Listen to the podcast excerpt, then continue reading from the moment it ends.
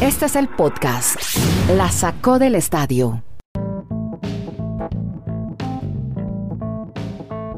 Hola, ¿cómo están? Bienvenidos a este episodio, el 606 ya de este podcast, La Sacó del Estadio. Estamos desde Chile, Colombia y Estados Unidos. Kenneth Garay, Dani Marulanda, Andrés Nieto Molina.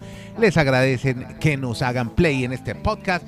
Hoy vamos a tocar estos temas, los vamos a poner como hashtag, seguramente serán tendencia mundial en los deportes.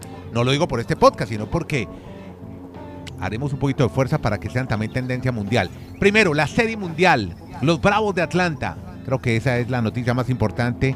Lo que ha pasado con Morton en la NFL, la reunión de los dueños de la NFL, cuáles fueron los jugadores más destacados de la semana 7. Tenemos historias de Chenique, el colombiano. ¿Para dónde va? Ya les contamos. Warriors, Jazz, Invictos. Muy bien los Warriors, invictos hasta ahora. Y el ex Chong arrestado por violencia doméstica. Hace ratos, rato no hablábamos de Yohei Otani. Gana un premio. Ya les contamos cuál es y el comisionado optimista sobre negociaciones con la Major League Baseball. Comencemos entonces con eh, Dani Marulanda y con Kenneth Garay. A los dos los saludo simultáneamente para que comencemos a hablar, Dani, de lo que fue el partido de ayer donde se paró en la caja de bateo Jorge Soler, cubano, que dio, había dado positivo COVID-19, único pelotero que ha bateado un jonrón turno inicial de una serie mundial. ¿Cómo está, hombre Dani? ¿Qué tal, Andrés? Abrazos para todos nuestros oyentes, para Kenneth. Y efectivamente ha dejado un récord histórico Jorge Soler. Ese fue uno de los peloteros que estuvimos hablando durante muchos podcasts, que era los que se había perdido muchos partidos con los Bravos, que había llegado a mitad de temporada, que era una de las ausencias claves. Y mire la manera en que entra a la serie mundial, incluso después de tener COVID, porque fue uno de los peloteros que no se vacunó. Incluso él se lamentó de no haberlo hecho a tiempo y por eso se perdió algunos de los juegos. Pero entonces ayer queda en el registro como ser el primer pelotero que en su primer intento al bat en una serie mundial la saca del estadio, la saca del parque. un cuadrangular entre uno de los récords. Otro de los récords que dejaron el juego de los Bravos, que en las tres primeras entradas siempre anotaron carrera. Eso nunca había pasado en la historia de la serie mundial, que también le queda a esta novena de los Bravos de Atlanta, que para muchos ayer sorprendieron con esa, victoria. Y lo lamentable fue la, lesión de, en la pierna de, más que en la pierna, no, en el hueso de la pierna, en el peroné de Morton, el pitcher de los Bravos. Pues ustedes vieron que le pegaron un batazo Gurriel que salió a 102 millas por hora, impacta su pierna derecha, el peroné y hay fractura y por eso ya obviamente se pierde el resto de la serie mundial. Morton, después de esa lesión que sufrió allí en el montículo. Sí.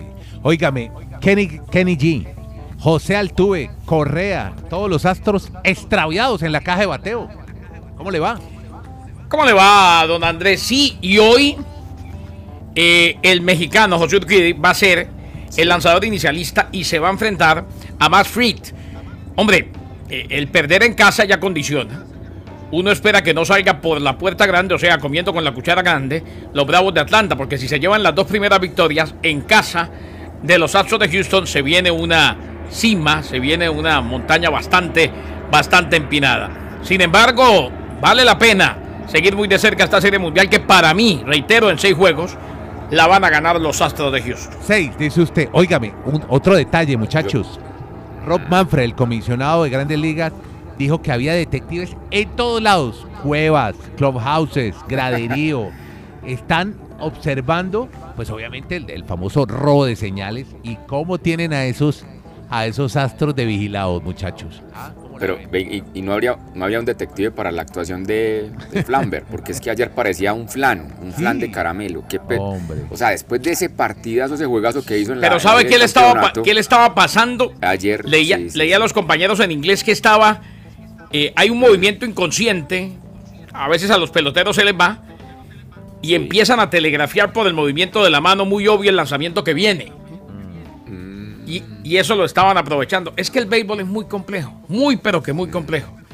La cantidad de estudio, la cantidad de señales, la cantidad de movimientos a los que hay que estar atentos. Del contrario, ese sencillamente espectacular. O sea, ese demasiada como para pensar que le va, le va, a pasar lo mismo en dos salidas consecutivas. Claro, ya no fue el brillante del otro día, esta vez le estaban leyendo los lanzamientos.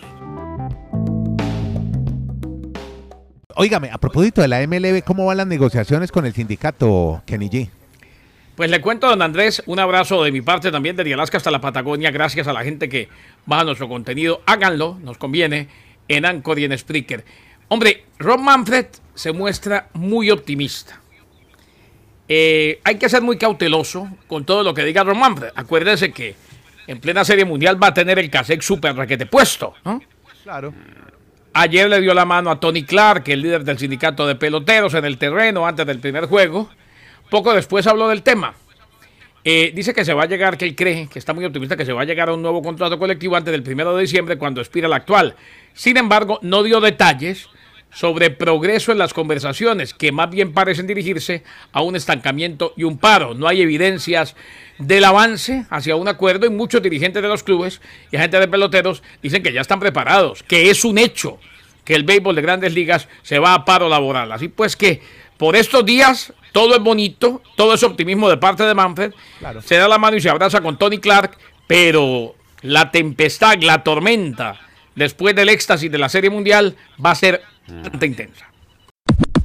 Bueno, mire, y ya para cerrar este capítulo de las ligas, de las grandes ligas, la Major League Baseball, ¿qué, qué es la vida de Shohei Otani? Que no- hace tiempo no oímos hablar del hombre. ¿o? ¿Dónde anda? No, ¿Qué le pasó? dieron ayer, ¿Qué previo al juego, ¿Qué pasó? le- previo al juego le dieron a Chohei el premio del comisionado al logro histórico. Ah, Otani es apenas el decimosexto ganador de este reconocimiento que fue creado por Grandes Ligas para reconocer los logros y contribuciones de importancia histórica al juego. La última vez que se entregó este honor fue durante la temporada 2014 cuando lo recibieron Derek Jeter, que jugaba su última temporada con los Yankees, y el legendario de los Dodgers de Los Ángeles, Vince Scully. Nuestro colega. Bueno, la temporada 2021 de Otani será recordada para siempre y estoy leyendo parte del comunicado, su excelencia general capturó la imaginación de todo el mundo y demostró la grandeza de nuestro juego. Grandes Ligas tiene el honor de reconocer los logros de Otani, un hombre que batea bien, un hombre que lanza bien, un hombre que hizo historia en el juego de las estrellas Sí. y que nos está dejando vivir algo que no se vivía en el béisbol desde la época de Babe Ruth. Bueno, y mientras los eh, comisionados, el comisionado se reúne para negociar con el sindicato en la Major League Baseball, también hay reuniones en la NFL, pero se reunieron Mm, ¿Qué tal los- la novela que nos trae Marulo? Ay, los- ay, ay. Se reunieron los capos, los que mandan, los del billete, los de la NFL. ¿Para qué, hombre, Barulanda? ¿Dónde y por qué se reunieron? Porque hacen habitualmente una reunión de otoño y aquí la gran expectativa de toda la prensa era ver si iban a destapar todo el tema de Washington Football Team, de los correos. Pero habló el comisionado y simplemente les dijo, pues, no, sí, es- hay como una sanción más que moral para Dan- Daniel Snyder, el, dueño o el propietario de los Washington, pero no hay nada público. Y aquí la pregunta que uno siempre se cuestiona es, ¿por qué a los directivos, a los, pues, eh, uno sabe que manejan muchas influencias, pero nunca los exponen públicamente, ni a Kraft, ni a este señor? Entonces, dieron a entender, sí son malas cosas, pero todo va a estar como limpiando nosotros mismos la casa. O sea, no lo van a exponer públicamente en todas las situaciones. Ese es uno de los primeros puntos.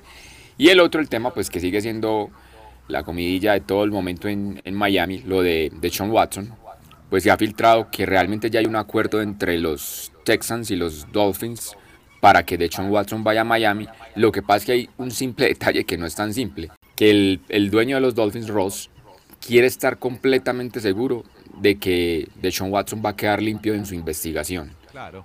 para poder obviamente hacer parte Pero- pero ya del eso es- equipo. Es que eso- él pero- podría, Pero eso podría lo sabrá, jugar. tiene que llamar a la corte, hablar con un juez, porque eso hasta que no se es que no ese, termine la ese- investigación. ese es el tema. Ese es el tema. Como hasta el martes es el- el- la fecha límite de cambios, pues yo no sé cómo se arriesgarían los Dolphins ante a esa situación. O sea, ya tienen todo convenido, pero no el tema si llega a haber una sanción para Dechon. Aunque ayer ha manifestado también el comisionado que hasta el momento Dechon puede jugar desde el 7 de noviembre, porque para ellos, como no lo han, no lo han sancionado, no lo han condenado, no tiene ninguna situación entonces pendiente. A ver, en el tema evidente, legal o con la evidente, justicia. evidentemente da la impresión de que están seguros que a la cárcel no va a ir. Empecemos por ahí. Y entonces lo que quieren es que el comisionado diga algo que no les puede decir todavía. Lo que quiere Rossi los dos es que el comisionado les diga, vea, lo vamos a suspender cuatro o cinco partidos de tal fecha a tal fecha y ustedes pueden volver a contar con él en tal fecha y eso todavía no está definido. Claro. De acuerdo. Ahora, suspensión, algún tipo de castigo le van a dar. Sí. Pero, pero, pero para hacer claridad, el martes, cuando a las 4 de la tarde hora este en los Estados Unidos, sea la fecha límite, y él se vaya para el equipo que se vaya, porque no va a seguir en Houston. Puede jugar el fin de semana. Él, él, exacto, al siguiente fin de semana, el 7 de noviembre, puede jugar. porque no creo que de aquí a esa fecha ya lo hayan condenado. Entonces, ah, no, no, no, NFL sí, no, no, si la NFL, si la NFL Sí. emite la sanción el viernes, Sí. después Sí. de que ya llegó a un acuerdo, después de que ya fue traspasado a los Dolphins, es de mala leche. ¿eh? Ajá, Y entonces, ¿eso qué, qué significa, Andrés y amables oyentes? Que Tua realmente debe estar hoy muy compungido, porque se da cuenta que el Miami no es el hombre. O sea, que si de hecho no tiene el problema legal, hoy estaría ya uniformado en los entrenamientos de los Dolphins. Pero claro. Que- Pero el problema, el- la- yo la creo que. Tua, sí, que Tua, que es un chico que me parece inteligente y que Mm. creo ratificó en los dos últimos partidos que es un buen quarterback y que puede seguir creciendo. Pero Garay, pero sí puede seguir creciendo, pero venga, no nos olvidemos, Garay, a quién enfrentó. Enfrentó a dos de los peores equipos, a las dos peores Sí, de, pero de las son, peores pero son defensas de la equipos, NFL. pero son equipos Entonces, de la tampoco, NFL. No le ganó Yo no nadie. digo que sea hoy- Así es. Es Yo no- una yo no digo que vergüenza sea hoy- perdido- es una vergüenza perder con Jacksonville, el Sí. peor equipo de Pero los no fue últimos culpa años en la NFL. No, no fue culpa de Tua. Y es una vergüenza perder en casa con Atlanta Falcons. No, que es totalmente. Es que yo no digo que sea la solución hoy. Digo que está en proceso Sí, de sí, crecimiento. Y No, sí, digo. total. Y digo que es un buen quarterback y que tendrían que haberle dado toda la temporada. Dicho esto, eh, Es que- si Tua, que es un muchacho inteligente, educado, universitario, triunfador, hombre, él se tiene que dar cuenta de una cosa. Lamentablemente se le- no se le dieron las cosas en caso de que esto termine con Deshaun Watson llegando a Miami. Porque resulta que apareció uno mejor que él, más probado que él y con 26 años en el mercado. Y entonces los Dolphins tienen sentido de urgencia. Sí. Pero lo de. Tua, ojo, si Tua es transferido, puede llegar a tener una muy buena carrera en la NFL si le dan tiempo. Yo estoy tan Bueno. de acuerdo con usted, Garay, que es que a, a Tua solo le han dado 12 juegos, o sea, solo ha sido titular en una docena de partidos, o sea, es muy poco tiempo para juzgarlo. Claro, para Ahí sí estoy totalmente de acuerdo con usted. Claro. Pero lo que pasa es que Deshaun Watson es aparentemente camino a ser una estrella durante esta década. Claro, es que eh, eh, es el, gran problema es que, a ver, eh, es- es como si yo estoy en un equipo, soy el 10 del equipo y llega Messi. Claro. No, es No, que yo soy muy bueno, sí, pero llegó Messi, maestro. ¿Qué hacemos? Claro, no hay nada que hacer. Bueno, óigame, más bien hábleme del presente, no de lo que va a ser si llega Watson. ¿Cuál es el presente hoy? Los mejores jugadores de la semana 7 los presenta. Ya cuando Pues- nos queda un día para la 8, los presenta Marulanda un día antes. Eso se publica a las 7 y 30 AM hora de Colombia de los días miércoles. Ustedes Sin sensibilidad Por parte- Marulanda que Envigado le ganó a Millonarios, eso me tiene contento por, el pájaro, por- dele. No, por- yo estoy tranquilo por parte de la NFL es para darle claridad. No estoy porque uno dice, pero ¿por qué seleccionan esos jugadores tan tarde? Démosle entonces con Rigoberto Sánchez. Otra vez este mexicoamericano seleccionado como uno de los mejores de la semana. Él es Muy el bien, punter de Rigo. los Colts. Sí, y lo hizo muy bien porque es que el, el Monday, ustedes vieron el juego que pasó totalmente por lluvia y lluvia fuerte y es mucho más complicado pues poder despejar bien el balón en esas condiciones climáticas. Así que muy bien por Rigoberto Sánchez de los Colts. También fue seleccionado en la Liga Nacional por equipos especiales Graham Gano, el kicker, por su cantidad de puntos en ese partido. Y en cuanto a los ofensivos, pues Jamar Chase, el de los Cincinnati Bengals, que es la gran sensación de los novatos para este equipo, fue el mejor de la americana. Y Alvin Kamara para la Liga Nacional, con todo lo que hizo con los Saints de New Orleans. Y finalmente, en, en cuanto a los jugadores defensivos, pues destacaron a Yannick Ngakwe, el jugador de, los, de las Vegas Raiders.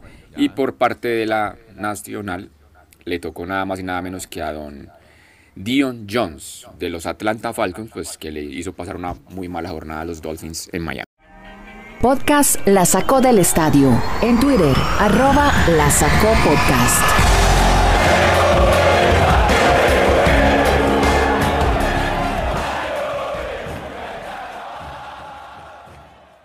Tenemos un futbolista, un expatriot, arrestado por violencia doméstica. ¿Quién es, Kenny? Tiene 34 años, recordemos, jugó para los Patriots del 2009 al 2012 y luego del 2014 al 2019. Se trata de Patrick Chung. Compareció en Quincy, Massachusetts, y se declaró inocente de cargos que involucran a la madre de uno de sus hijos. La mujer eh, también obtuvo una orden de restricción civil contra Chung. Ella se representó a sí misma. Y Chung fue liberado con una fianza personal de 10 mil dólares. Su próxima audiencia está programada para el 7 de enero. Chung, recordemos, además de jugar en los Patriots, acabó de anunciar hace poco su retiro. Había optado por no jugar la temporada 2020 debido a la pandemia. Tenía la intención de jugar en el 2021, pero luego publicó en Instagram, es hora de comenzar una nueva vida y fue y le dijo a Bill Belichick que se retiraba. Decir entonces que en agosto del 2019, Chong fue acusado formalmente de posesión de cocaína en New Hampshire, aquí en Nueva Inglaterra, pero el cargo se desestimó condicionalmente en enero del 2020. Ahora salió libre bajo fianza y está en problemas alguien que brilló con luz propia y era uno de los favoritos de Bill Belichick, Patrick Chong.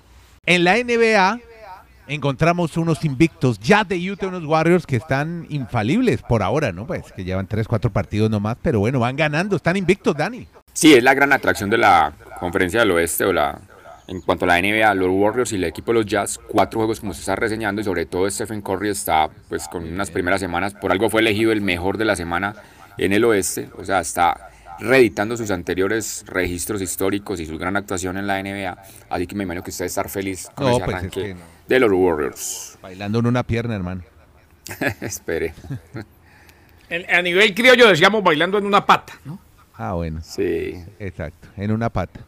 El el que está bailando una pata es Jaime Chenique, de pronto. ¿Qué Hombre, qué bien. ¿Saben que me gustó la decisión de Cherique Marulanda? ¿Qué pasa con él? Hombre, que siempre decidió quedarse y darse un poquito la pela, si así lo podemos decir, en el equipo de desarrollo de la NBA del equipo de Washington, de los Wizards, que es el Capital City. O sea, va a jugar esta liga de desarrollo que hemos comentado, donde ya estuvo Brian Angola, donde no son las mismas condiciones, obviamente, pero tiene la oportunidad de que si en el equipo de arriba de la NBA pues hay algunas lesiones, alguna situación de cambio de jugadores, y él se está destacando en la G-League, pues le den la oportunidad de ir a, a un contrato con el equipo de la NBA. O sea, se va a aguantar y desistió de ir a Europa, donde normalmente él podría haber tenido ya la oportunidad de un contrato incluso económicamente mucho más superior. Pero yo creo que él tiene el sueño de decir, pues madre, puedo ser el primer colombiano en la NBA. Además que Washington también empezó con, con el pie izquierdo la temporada, entonces por ahí puede haber unos cambios, ¿no? Podría ser, si se dan unos cambios, ¿qué? Pero sería terminar temporada, ¿no? Sí, no, hay que esperar mucho, pero por lo, para el año entrante, diría Año yo. O sea, Perfecto. sí. Bueno, estaremos pendientes de esos cambios. Pero el Bueno. lo, lo- lo importante es que está ahí, está ahí. Está ahí, con- está, está ganando menos, pero está ahí. Sí. Y más incómodo, los viajes no son en primera clase, no hay esos vuelos charter, bus, o ¿no? sea, pero algunos lugares, pero bueno, ahí va, ahí, ahí va en su proceso. Ahí va, bien, está muy joven. Listo, hermano.